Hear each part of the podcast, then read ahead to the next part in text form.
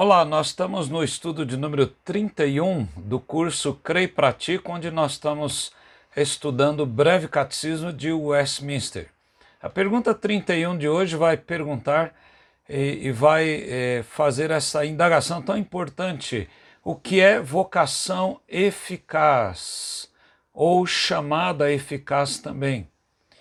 É, os nossos teólogos de Westminster responderam da seguinte forma Vocação eficaz é a obra do Espírito Santo, pela qual, convencendo-nos de nosso pecado e de nossa miséria, iluminando o nosso entendimento pelo conhecimento de Cristo e renovando a nossa vontade, que nos persuade e habilita a abraçar Jesus Cristo, que nos é oferecido de graça no Evangelho. Quais as referências bíblicas que nós eh, podemos eh, entender como apoio a essas afirmações sobre o que é vocação ou chamada eficaz? Ah, o primeiro elemento da obra eficaz, vocação eficaz, primeiramente é a obra do Espírito Santo.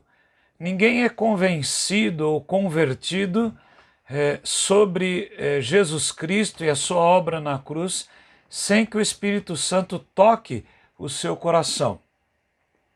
Em 2 Tessalonicenses 2,13, Paulo diz: temos mais é, uma razão é, para incessantemente dar graças a Deus, é que ao receberem a palavra que de nós ouviram, que é de Deus, vocês acolheram não como palavra humana, e sim como em verdade é a palavra de Deus. Então, os crentes de Tessalônica entenderam que a palavra que Paulo estava pregando era a palavra de Deus.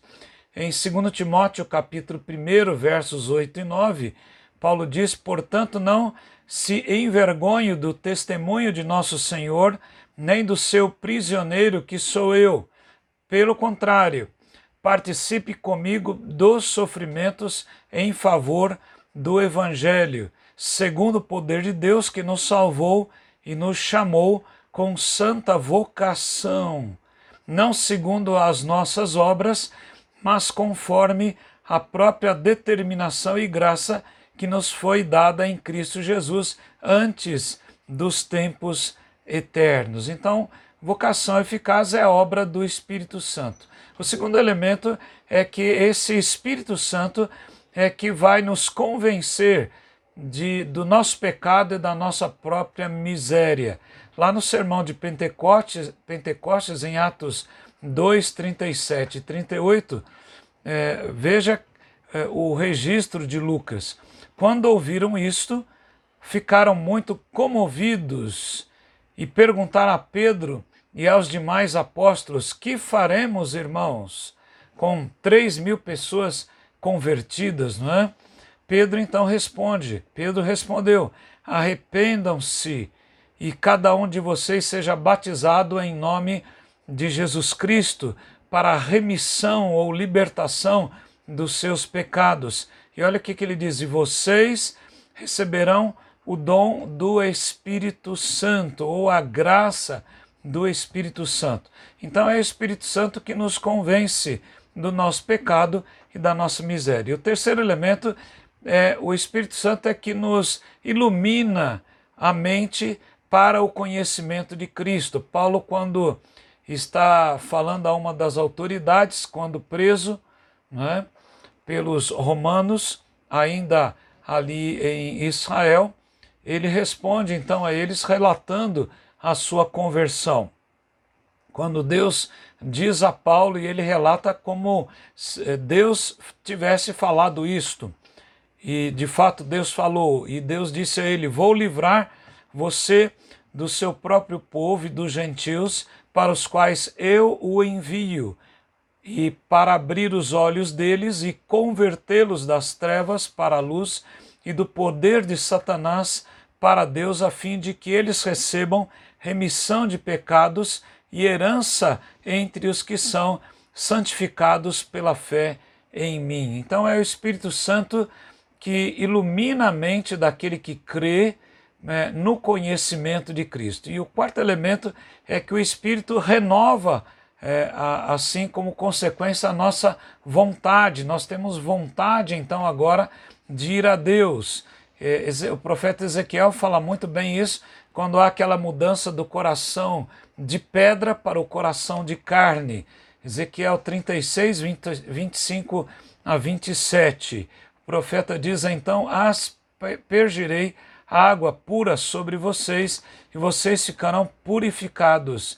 Eu os purificarei de todas as suas impurezas e de todos os seus ídolos. Eu lhes darei um coração novo e porei dentro de vocês um espírito novo. Tirarei de vocês o coração de pedra e da, lhes darei um coração de carne. Porei dentro de vocês o meu espírito e farei com que andem nos meus estatutos, e guardem e observem os meus juízos. Então, é, o Espírito é aquele que toca o coração daquele que crê do eleito e ele agora então é transformado, a sua vontade então agora se volta para o nosso Deus. Você pode talvez é, querer forçar alguém ir a Jesus Cristo, forçar um filho, por exemplo, a fazer profissão de fé, mas é somente o Espírito Santo, se ele não tocar, essa vontade da pessoa não está habilitada para ele então aceitar o Evangelho de Cristo, que fala do pecado humano e fala da boa nova, da salvação de Cristo. O último elemento é que o Espírito Santo nos persuade e nos habilita a abraçar Jesus Cristo, que nos é oferecido na graça do Evangelho. Em Filipenses 4,13, Paulo diz: é, Porque Deus é quem efetua em vós tanto querer como o realizar segundo a sua boa vontade. O evangelista João é, registra então aquilo que Jesus falou, João 6,37, e Jesus diz: Todo aquele que o Pai me dá, esse virá a mim, e o que vem a mim, de modo nenhum o lançarei fora. Ainda em João 6, 44 e 45, o apóstolo diz então: Ninguém pode vir a mim, é o próprio Jesus aqui falando, ninguém pode vir a mim se o Pai que o enviou não o trouxer, e eu ressuscitarei no último dia. É, está escrito nos profetas, e todos serão ensinados por Deus. Portanto, aquele ou todo aquele que ouviu e aprendeu do Pai, esse vem a mim. Então, aquele que o Espírito Santo uh, habilita, ele vai então ao Pai. Então, Jesus diz que todo aquele que vai a, a ele, ele não vai lançar fora, e é o Pai realmente que vai uh, habilitar. É, por último, eu queria uh, registrar a palavra do teólogo, teólogo presbiteriano chamado Charles Hodge. Hodge dizia que a grande obrigação do cristão é trabalhar para convencer o mundo de que é um grande pecado não crer em Cristo. Por isso, é, é para todos os cristãos imperioso pregar o Evangelho, não é? aquilo que se chama de vocação externa. A igreja sai e prega o Evangelho de maneira externa para que haja então um resultado de uma vocação interna, um chamado interno. Por isso, nós temos que pregar o Evangelho. Isso inclui a demonstração de que todos são pecadores e todas as pessoas só podem ser salvas da perdição eterna através de Cristo. Que o Espírito Santo o ajude a entender essa palavra de hoje e que o Senhor abençoe a você e a sua casa. Amém.